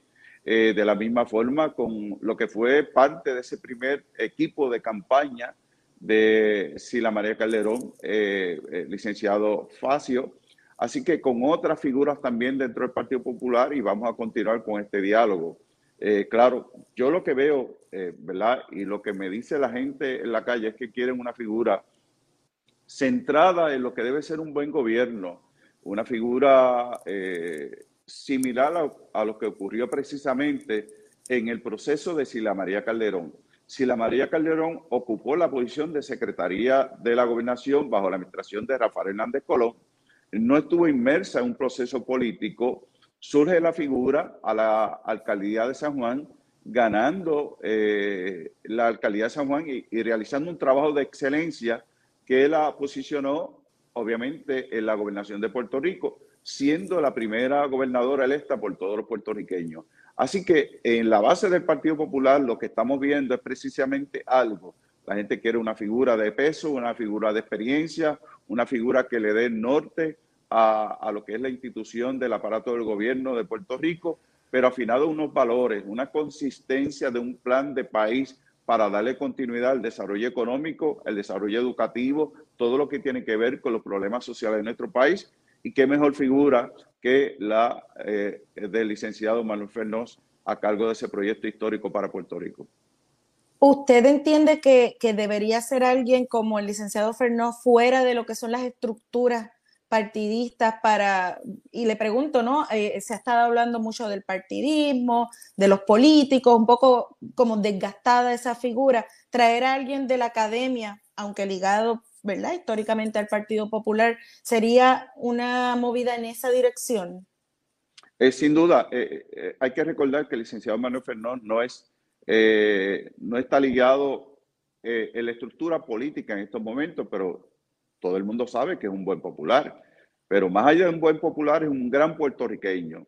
En ese sentido, lo que está reclamando el pueblo es una figura a la altura de estos tiempos y por eso es que nosotros hacemos esta invitación a la discusión pública del país para que se pueda aquilatar esta candidatura, para que se pueda eh, reclamar que sea un movimiento de pueblo en reclamo de esta candidatura y obviamente tiene que contar con la base del Partido Popular que tiene cerca de un 31, 32%. En ese sentido, cualquier partido político de cara a las próximas elecciones tiene que contar que de 10 electores emitiendo su voto, tiene que contar con cuatro electores para garantizar gobernación, comisionado residente, alcaldías, Cámara y Senado. El Partido Popular tiene cerca de un 30%, un 31%. Así que necesitamos un líder que pueda aglutinar esa fuerza eh, de puertorriqueños y puertorriqueñas para marcar la ruta en un plan de país que tenga la capacidad de aglutinar un país detrás de la figura de él y lo que representa ese plan de país. Y esa figura, sin duda, es el licenciado eh, Fernós en estos momentos históricos de tanta necesidad que tiene Puerto Rico para enmarcar su pleno desarrollo de cara al futuro. Alcalde, eh, cuando usted trae el nombre del licenciado Fernós al ruedo público, surge también desde el Partido Popular el representante Héctor Ferrer, quien de hecho es egresado de la Escuela de Derecho de la Interamericana plantea que primero debe aclararse por qué salió Fernós de la, de la Universidad Interamericana. ¿Usted entiende que eso es necesario? Eh, yo, yo lo que entiendo que el licenciado Fernós ha estado presente en los medios de comunicación. Claro, hay unos procesos que están eh, bajo el análisis legal. Él ha, dicho claramente que se propone eh, presentar una demanda, así que ese espacio tenemos que dárselo al licenciado Fernós en este caso. Eh, más adelante, con mucho gusto. Yo sé que es una persona íntegra, responsable con el país y que va a hablar de lo que ocurrió realmente, más allá de lo que se ha expresado, de que él ha expresado precisamente, valga la redundancia, que él hizo unos señalamientos en contra de uno de los miembros o varios miembros de la Junta de Directores de la Interamericana por unos conflictos en términos de contrataciones aparentemente. Así que eh, con calma eh, se va a dar ese proceso, eh, pero este es un proceso abierto y cada cual puede opinar lo que entienda. Precisamente por eso me tomo ¿verdad? la confianza en 22 años como alcalde de proponerle esta idea, esta sugerencia al país de la figura del licenciado Manuel Fenós a cargo de este proyecto histórico que necesita Puerto Rico. Así que yo estoy más que seguro, conociéndolo muy bien, que él va, a clarificar todos los asuntos y todos los planteamientos que se presenten de cara al futuro. El alcalde también aprovechó para hablar sobre lo que ha sido el tema de conversación entre los ejecutivos municipales del país y es el hecho de que los recortes en fondos a los municipios por parte de la Junta de Control Fiscal pudieran significar el cierre de 30 alcaldías y que otras simplemente no tengan fondos para dar los servicios básicos a la ciudadanía. Sobre el particular, esto fue lo que dijo el alcalde de Juana Díaz. Eh, y alcaldesa y los municipios se puedan unir en este reclamo que es uno válido. Eh, estamos hablando que la amenaza eh, que tenemos sobre nuestros hombros, cerca de 33, 44 a 44 municipios se pueden ver afectados a partir del primero de julio, si no, de julio, si no se toma una determinación con lo que es el fondo de equiparación. Estamos hablando de que lo que se necesita para equiparar a estos municipios pequeños y medianos son de 350 a 400 millones de dólares. Yo no he escuchado todavía al portavoz de la Junta de Control Fiscal, Antonio Medina, que fue director de Prisco. Le tocaron la pensión a los maestros y a los policías. Eh, han tocado los presupuestos de la Agencia de Seguridad. Pero yo no he visto todavía a la Junta de Control Fiscal meterse a los dichosos decretos que se dieron en el pasado bajo la administración de Antonio Medina, que le han causado pérdidas de ingresos a los municipios en lo que es arbitros de construcción, propiedad mueble y inmueble, la contribución propiedad mueble y inmueble y sobre patente municipal. en ese sentido, mi invitación es que ahí hay cerca de 44 billones de dólares que estas compañías multinacionales se llevan de Puerto Rico no hay necesidad de tocar el bolsillo al trabajador. No hay necesidad de imponer contribuciones adicionales que no sea buscar ese dinero dentro de esos decretos que fueron precisamente creados bajo la dirección de Prisco, bajo la administración de Antonio Medina y que lastimaron las finanzas de nuestro municipio. Para que sepan, voy a dar un ejemplo. Aquí tenemos una empresa que está desarrollando una cogeneradora de 32 millones de dólares. Cero contribución de arbitrios de construcción. Limitaron obviamente el acceso a lo que es propiedad mueble y mueble, lastimando también lo que es el fondo de equiparación y lastimando la contribución que nutre el municipio. Patente, solamente un 10%. Eso en comparación con un comerciante en el centro urbano, proporcionalmente no se puede aceptar. De la misma forma, otro ejemplo, bajo la administración de Alejandro García Padilla, en contra de la secretaria del Departamento de Agricultura, Mirna Coma, aquel entonces, le dieron decretos a las semilleras que están en el área sur ocupando las mejores tierras con agua y prácticamente no pagan absolutamente nada al municipio.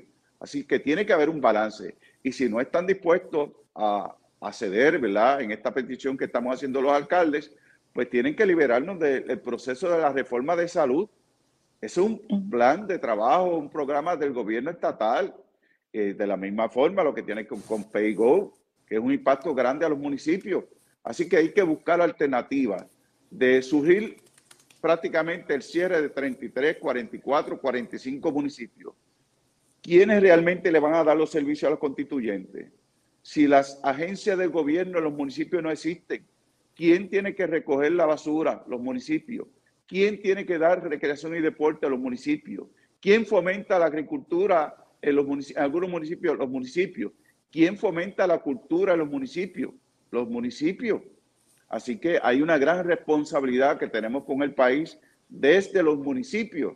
Cuando viene una persona que necesita un medicamento, viene a la oficina de ayuda ciudadano, viene a la oficina del alcalde, se le asiste, algún equipo médico que necesita alguna cama de posición, algún servicio de ambulancia, los equipos que necesitan para fomentar el deporte en pequeñas ligas, los uniformes, las bolas, los bates. ¿Quién suple eso? Los municipios. ¿Quién da mantenimiento a las carreteras estatales en las áreas verdes a los municipios?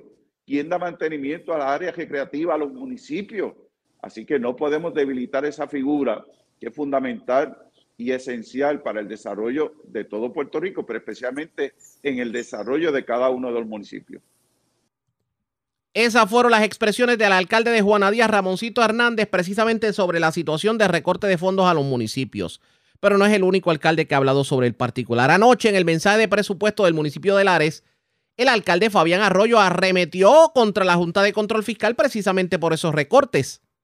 Y sobre eso vamos a estar hablando en los próximos minutos, pero antes hacemos lo siguiente. Presentamos las condiciones del tiempo para hoy.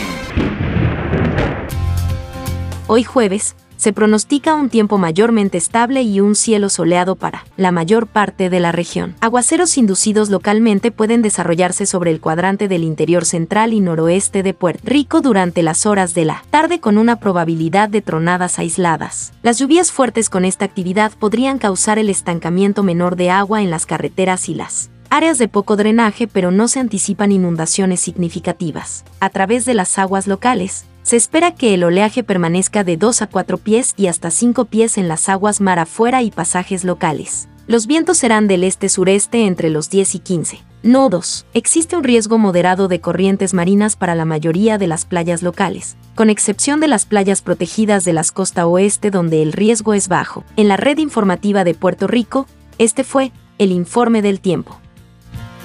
La red le informa. Señores, regresamos a la red Le Informa. Somos el noticiero estelar de la red informativa edición de hoy jueves. Gracias por compartir con nosotros. El alcalde de Lares, Fabián Arroyo, en medio de su mensaje de presupuesto que se llevó a cabo en el centro comunal del barrio Callejones, arremetió contra las, las principales agencias y corporaciones públicas del gobierno central, acueductos y alcantarillados, la compañía Luma Energy, y también hasta la Junta de Control Fiscal se llevó su agüita. ¿Por qué?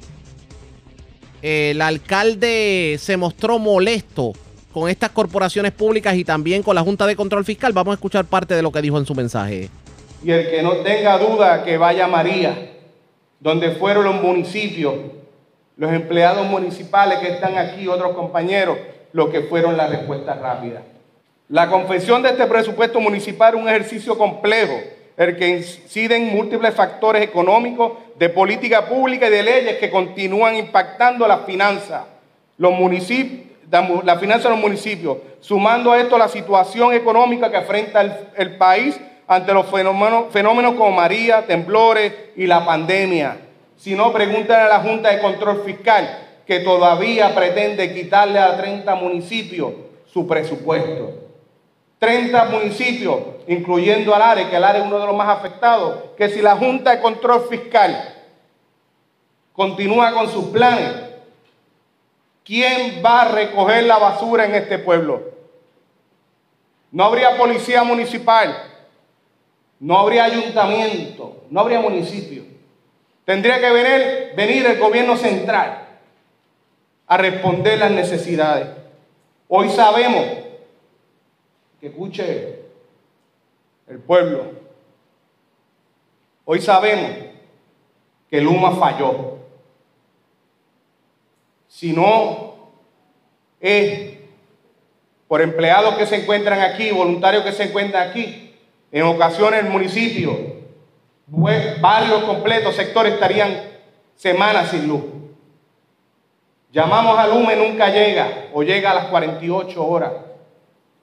Pero aquí un equipo de obras públicas, un equipo de manejo de emergencia y un alcalde que en ocasiones a las 2 de la mañana todavía estamos subiendo fusibles, cosas que a veces nadie entiende.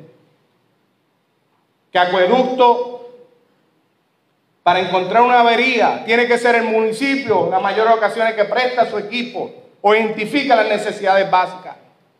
El municipio tiene que prestar sus camiones limitados para ofrecer servicios. Hoy día vamos a anunciar que vamos a emplear unas carreteras estatales, ya que el, gobierno nos está diciendo tomen el dinero porque no puedo, no tengo mano de obra. Y aún así la Junta de Control Fiscal pretende que los 30 municipios tengan un recorte.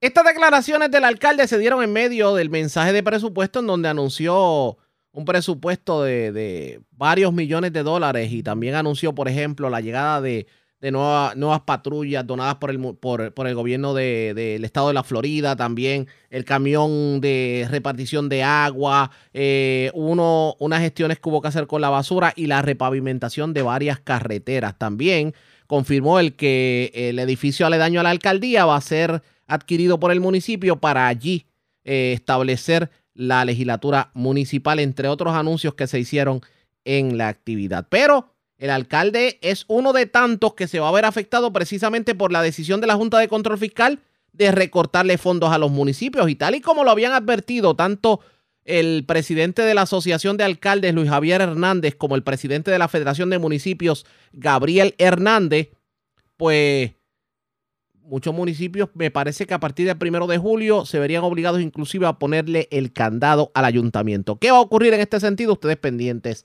a la red informativa. Pero vamos a quedarnos en Lares porque, pues Fabián, alcalde del Partido Popular Democrático, pero en el lado del PNP, el próximo 10 de julio hay una, algo así como una votación tipo primaria para elegir quién será el presidente del Partido Nuevo Progresista. Y vemos una, un feudo viejo que se va a revivir y es esta batalla entre el otrora representante David Quiñones y el otrora alcalde e hijo del, del pasado alcalde también, Papo Pagán.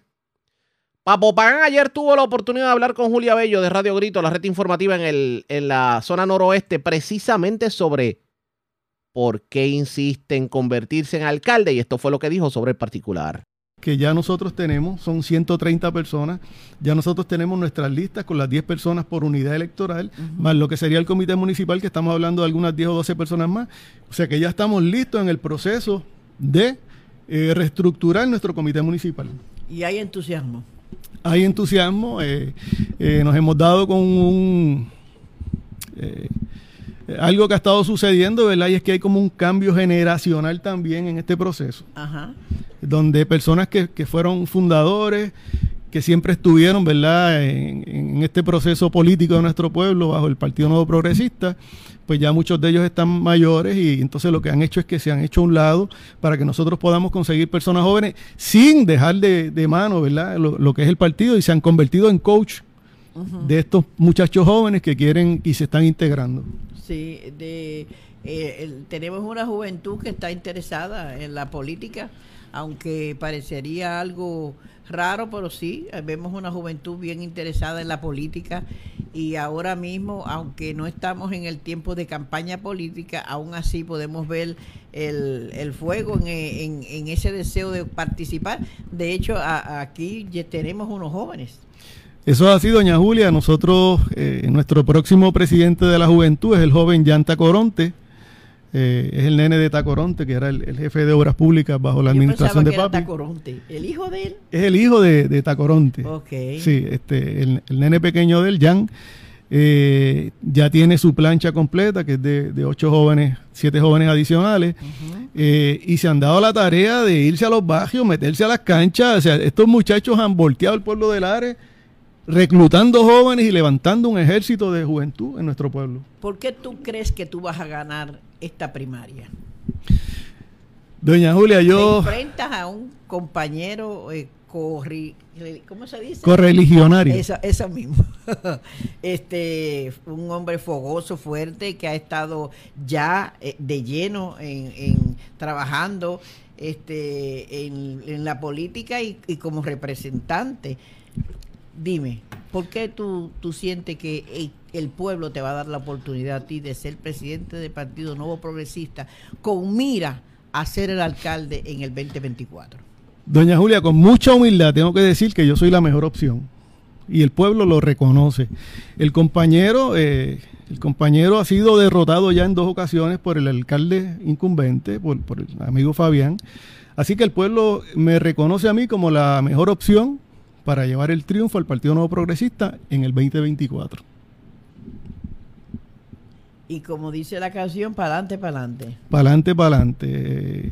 Yo creo que necesitamos necesitamos cara fresca, gente nueva, ideas nuevas, estilos nuevos.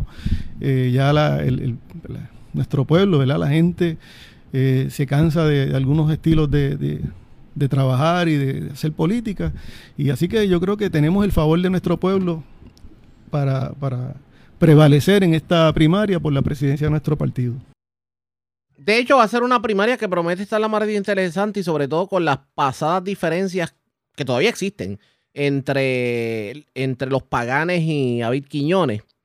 ¿Quién terminará dominando en cuanto a esta primaria a la presidencia? O sea, que eventualmente será el candidato alcalde por el Partido Nuevo Progresista y se enfrentará al alcalde Fabián Arroyo. Eso está por verse pendientes a la red informativa. La red le informa. Cuando regresemos más noticias del ámbito policiaco y también tocamos otras noticias en esta edición de hoy jueves del noticiero estelar de la red informativa.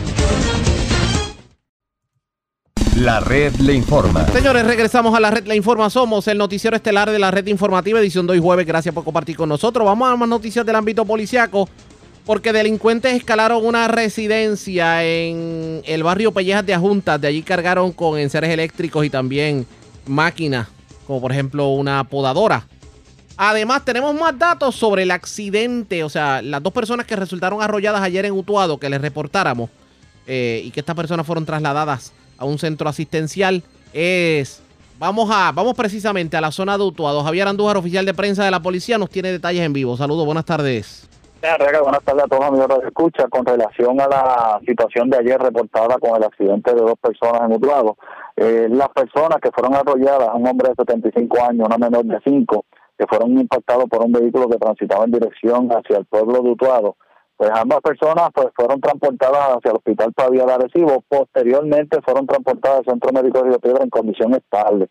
El hombre fue diagnosticado con heridas en la cabeza y brazos, así como contusiones en diferentes partes del cuerpo, mientras que la menor fue diagnosticada con fractura en el fémur, también tiene hematomas y, laceraciones en diferentes partes del cuerpo.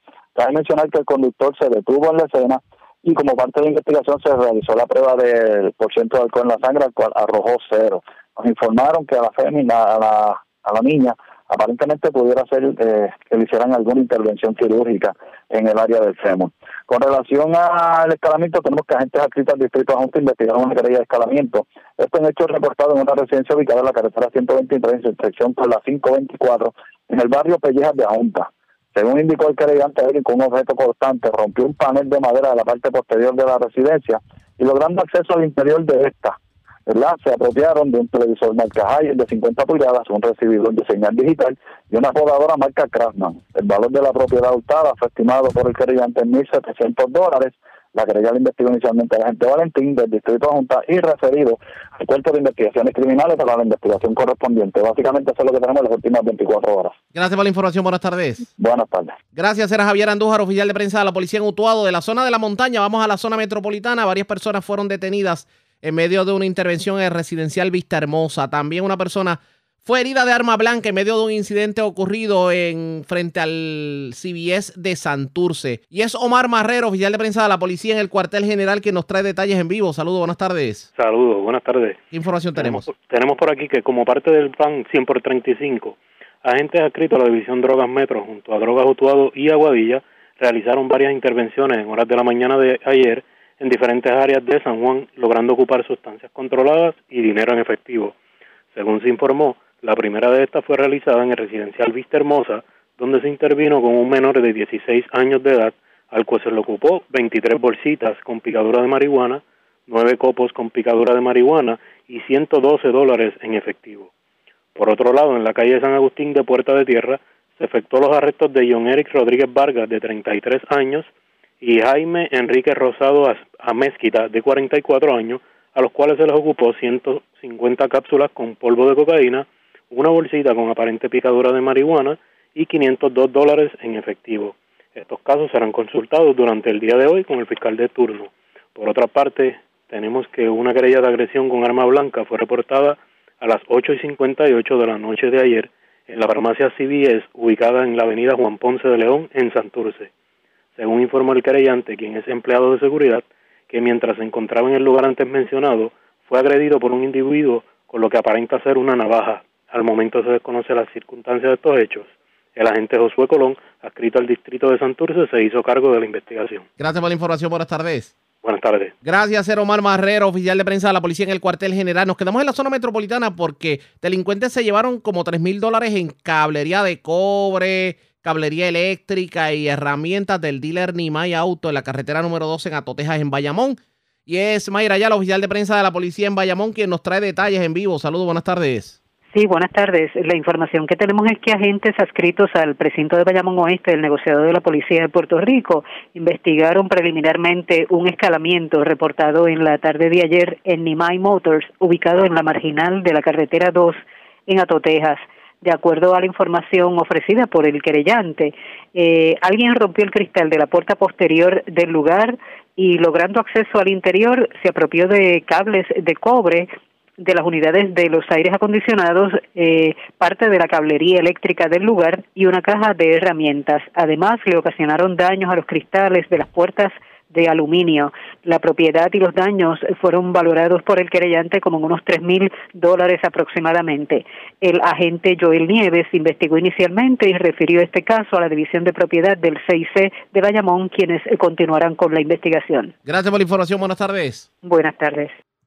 Gracias, era Mayra la oficial de prensa de la policía en Bayamón, de la zona metropolitana. Vamos nuevamente a la centro oriental porque se erradicaron cargos criminales contra un hombre de 42 años residente de Sidra. Aparentemente incendió, bueno, primero le exigió dinero a su padre octogenario y como este se negó, le incendió uno de los cuartos de su casa. La información la tiene Vivian Polanco, oficial de prensa de la policía en Cagua. Saludos, buenas tardes.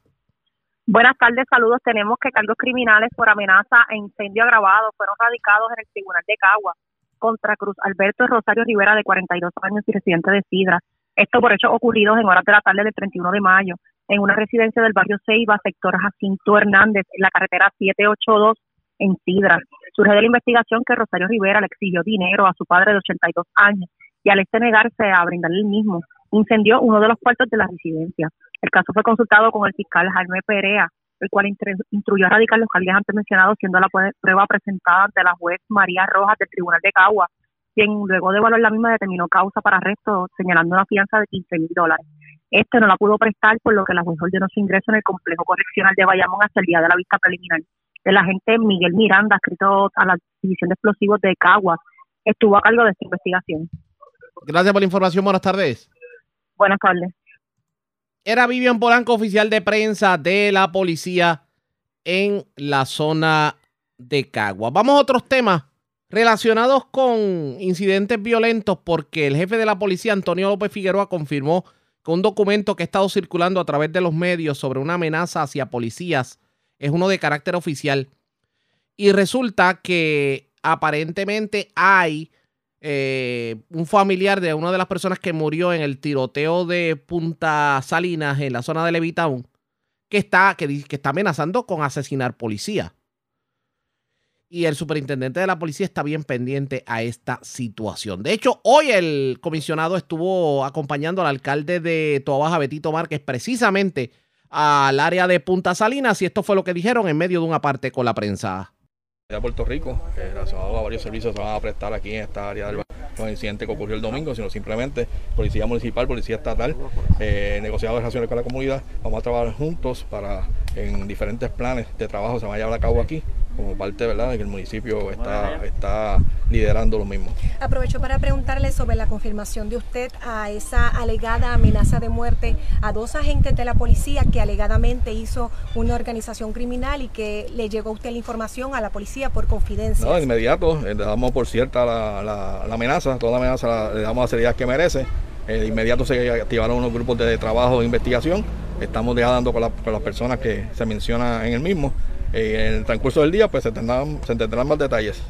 ¿Los policías están seguros? Los policías están seguros y, vamos a seguir cumpliendo nuestra, nuestra responsabilidad de dar seguridad, ¿verdad? Tanto a mis policías como a, la ciudadanía. Ayer, esta mañana trascendió que el gobernador eh, pidió, solicitó a las autoridades federales ayuda para para volver a hacer un comité que ya estaba cuando él era comisionado residente, donde traían agentes federales para combatir el crimen.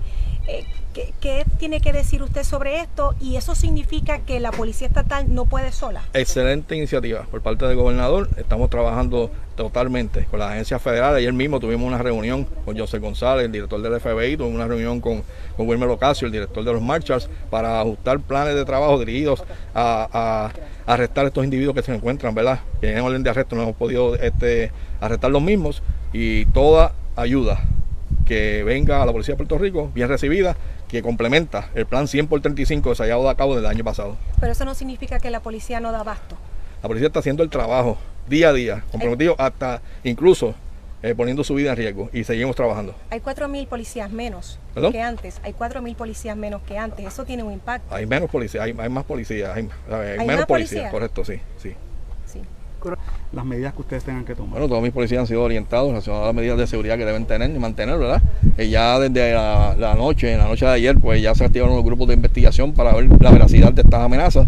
Eh, hoy pues se procederá con los mismos y cuando tan pronto surja detalles adicionales relacionados a cuando se hable con esa persona, pues se le da detalle a los medios de comunicación. O sea, están buscando a esa persona? Sí, correcto, sí. Fuimos a buscar esta, esta madrugada, en la noche de ayer también, y estamos en ese proceso. ¿Y esta persona qué, qué, qué rol tiene en esta organización, si Bueno, yo sé que es hermano de, lamentablemente, ¿verdad? De, uno, de, uno, de los fallecidos. Pero la organización como tal. Eh, es como una organización eh, vinculada a Residencial Jardines de Cataño, ¿verdad? pero aunque, ellos son del Callejón Corea Monacillo, pero sí están vinculados acá. O sea, son del Callejón Corea Monacillo. Correcto, sí, sí. Y, y cuando me dice que las policías están al tanto, aparte de que esté al tanto, que como le digo, los policías saben que se exponen todos los días, pero cuando usted dice que están al tanto, eso implica algún tipo de, medida adicional. Aquí se les, se les va a dar algo adicional. Bueno, las medidas que se toman siempre este, en relación a eso, todo lo que vayamos a hacer lo vamos a hacer en ley. ¿Alguna instrucción adicional? Entonces, para protegerse. Tienen que protegerse. Ya se le dio la foto de, de, esas personas a mis policías y la, protección de, de mis policías es fundamental. A todos los policías que participaron en el operativo. A todos los policías. Esa amenaza no fue directa a dos agentes en particular, eso se, hizo. A todos los policías de Puerto Rico tienen la misma y la garantía de protección. Se van a proteger, vamos a cumplir con nuestro deber de, en ley, ¿verdad? De proteger vidas y propiedades y la, y la, y la nuestra también. Coronel, ese carjacking en el aeropuerto, ¿no es algo inusual, algo que... pues mira, no es un carjacking en el aeropuerto, eso fue prácticamente un vehículo hurtado, una persona que que alegadamente era indocumentado, eh, se va corriendo, eh, ve un vehículo que está accesible con las puertas abiertas, los ocupantes estaban fuera del vehículo y él se lleva el vehículo, ahí no hubo armas de fuego, no hubo nada. Perfecto. La, petición que hizo el gobernador, le pregunto, comisionado, denota que la situación está fuera de control ya en Puerto Rico. No está fuera de control. Pero ¿cómo le pedimos más ayuda? No, está, fuera, no, está, fuera de no está fuera de control. Es unos recursos más que se van a añadir al esfuerzo que estamos haciendo con, 100 por 35 desde el año pasado, alrededor de, de 2.100 arrestos, ¿verdad? Y entre ellos 282 gatilleros, individuos identificados ya por la policía como gatilleros, y toda aquella ayuda. Ayer mismo nos reunimos con las agencias federales, con José González, director del FBI, con, también con Wilmer Ocasio de los Marshals, para, para eh, ajustar los planes dirigidos al arresto de estas personas que se encuentran con el de arresto y que estamos buscando. Todavía no han dado Así las cosas, hay entes del bajo mundo amenazando a policías, sobre todo a raíz de lo ocurrido en Punta Salinas. Hay que estar pendientes a cuáles van a ser las movidas de la uniformada. Ustedes pendientes a la red informativa. La red le informa. A la pausa, regresamos a la parte final del noticiero estelar de la red informativa. La red le informa. Señores, regresamos esta vez a la parte final del noticiero estelar de la red informativa de Puerto Rico. ¿Cómo está Estados Unidos? ¿Cómo está el mundo a esta hora de la tarde? Vamos con DN, nos tienen un resumen completo sobre lo más importante acontecido en el ámbito nacional e internacional. En la ciudad estadounidense de Uvalde, en el estado de Texas, continúan los funerales de las dos docentes y los 19 escolares de cuarto grado asesinados a disparos hace una semana en la escuela primaria Rob. La indagación del Estado sobre la respuesta policial al tiroteo en la escuela enfrenta un nuevo y gran obstáculo, ya que el jefe de policía del distrito escolar de Uvalde, Pete Arredondo, se niega a cooperar con los investigadores estatales. Arredondo fue el comandante a cargo del operativo que ordenó a los oficiales esperar en los pasillos de la escuela durante aproximadamente una hora en lugar de confrontar al atacante quien finalmente fue abatido por un agente de la patrulla fronteriza. Mientras tanto, este martes Arredondo prestó juramento como miembro del Consejo Municipal de Ubalde, pero no se realizó ninguna ceremonia pública al respecto. En Estados Unidos, la cadena ABC News ha obtenido el audio en el que una operadora del teléfono de emergencias alerta a la policía de Ubalde sobre las llamadas que los menores realizaron desde el interior de la escuela al servicio de emergencia durante la masacre. Hay un menor de edad en línea. Aula número 12. ¿Podemos? ¿Hay alguien dentro del edificio? El menor está diciendo que está en este momento en un salón de clases repleto de víctimas. En una conferencia de prensa brindada con anterioridad se dio a entender que los policías no estaban al tanto de las llamadas de los escolares al teléfono de emergencias. En otras noticias sobre Ubalde, el Departamento de Seguridad Pública del Estado de Texas reveló que las autoridades declararon erróneamente que el joven armado ingresó a la escuela por una puerta que una docente trabó para que quedara abierta. Las autoridades estatales ahora sostienen que la docente cerró la puerta una vez que se supo que había un atacante en las proximidades pero que la puerta no quedó bloqueada correctamente. Visite democracynow.org barra es para obtener más información sobre el tiroteo en la escuela de Texas y el debate sobre el control de armas en Estados Unidos. Estados Unidos ha anunciado que enviará un sistema de misiles de artillería de última generación a Ucrania que pueden alcanzar objetivos que se encuentran hasta unos 80 kilómetros de distancia. El sistema de misiles es parte de un nuevo paquete estadounidense de ayuda militar para Ucrania un valor de 700 millones de dólares que también incluye misiles antitanque de corto alcance Javelin, municiones de artillería, helicópteros y radares de vigilancia aérea. La Casa Blanca dijo que Ucrania aseguró que no utilizará el nuevo sistema de misiles para atacar objetivos dentro de Rusia. Rusia criticó el paquete estadounidense de ayuda armamentística para Ucrania y dijo que Estados Unidos está echando leña al fuego de manera deliberada. El periódico The Wall Street Journal informa que Francia y Alemania también están expresando su preocupación por el envío de más armas pesadas a Kiev, ya que ven cada vez más remota la posibilidad de que Ucrania pueda expulsar a Rusia de la región de Donbass. A diferencia de Estados Unidos y el Reino Unido, Francia y Alemania han instado a negociar un alto el fuego para poner fin a la guerra. Esto se produce al tiempo que Rusia parece estar cada vez más cerca de apoderarse de la ciudad de Severodonetsk en el este de Ucrania. El martes, el gobernador de la región de Lugansk dijo que Rusia se ha apoderado de la mayor parte de la ciudad industrial que ha sido devastada por varias semanas de bombardeos. Rusia amplía el corte de suministro de gas a Europa. El martes, la empresa energética estatal rusa Gazprom cortó el suministro de gas a Holanda, Dinamarca y Alemania. Esto se produjo horas después de que la Unión Europea prohibiera la mayoría de las importaciones de petróleo ruso. El actual mandatario de Senegal y presidente de turno de la Unión Africana, Macky Sall, ha advertido a la Unión Europea que África se enfrenta a una crisis alimentaria por el aumento drástico del precio del trigo y de los fertilizantes que se suma a la creciente escasez de alimentos provocada por la guerra en Ucrania. Durante un discurso que pronunció el martes, Saal también criticó las sanciones que los países occidentales han impuesto a Rusia y sostuvo que ellas hacen que los países africanos tengan cada vez más dificultades para comprar alimentos. El Banco Africano de Desarrollo afirma que el precio del trigo en el continente africano ya ha aumentado un 45%. Rania Dagash de UNICEF indicó que la crisis alimentaria ocurre en el momento en que África también se enfrenta a la crisis del cambio climático. El problema fundamental en Somalia y en el Cuerno de África en este momento es la crisis impulsada por el cambio climático, ¿verdad? Es la sequía. Pero los efectos de la crisis de Ucrania se ven en el aumento de los precios de los alimentos, el combustible y de otros productos que se han disparado a tal punto que ahora necesitamos más recursos para adquirir lo que antes adquiríamos con menos. Necesitamos muchos más recursos ahora.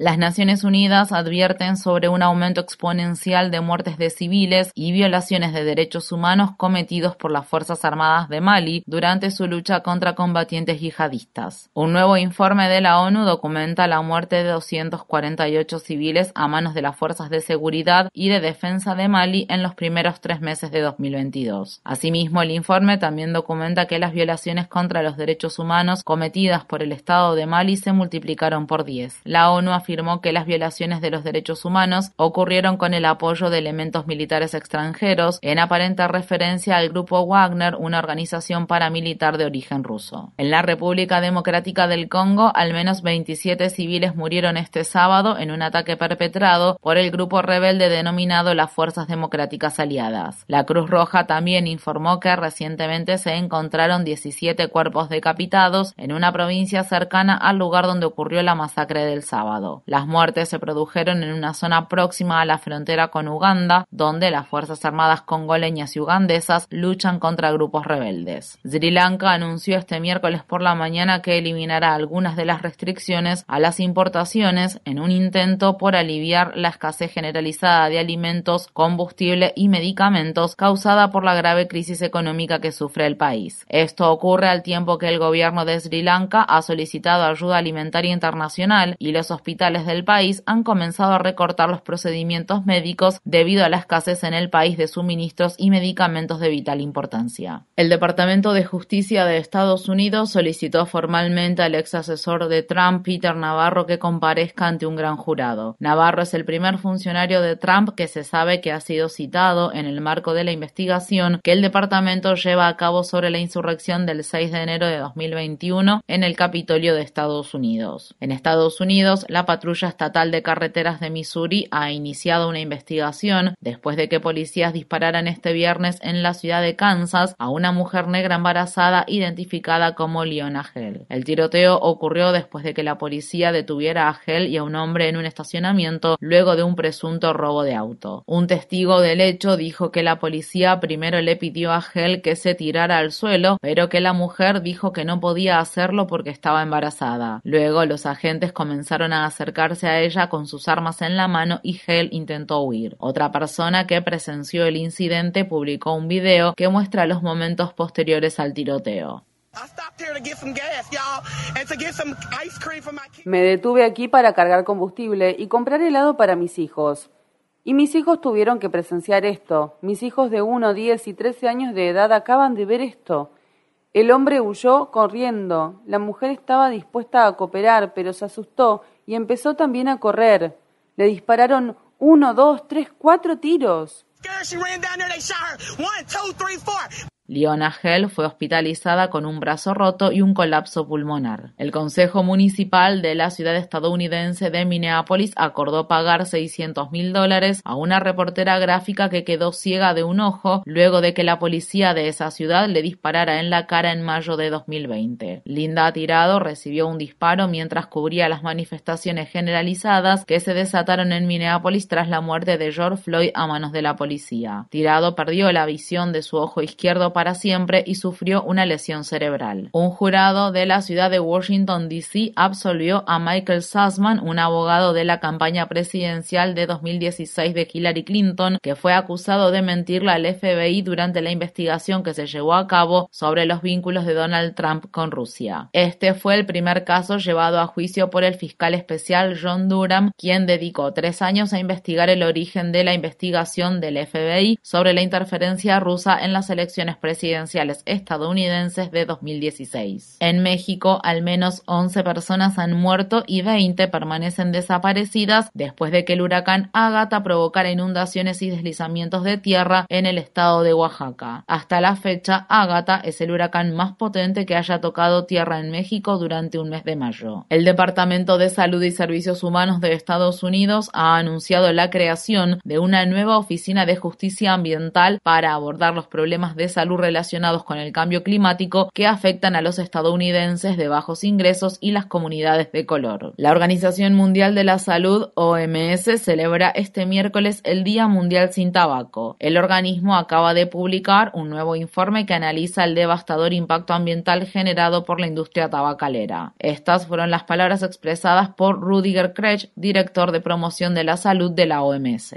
La red le informa. Señores, enganchamos los guantes. Regresamos mañana viernes a la hora acostumbrada cuando nuevamente a través de Cumbre de Éxitos 1530 de X61 de Radio Grito y de Red 93, que son las emisoras que forman parte de la red informativa, le vamos a llevar a ustedes resumen de noticias de mayor credibilidad en el país. Hasta entonces, que la pasen bien.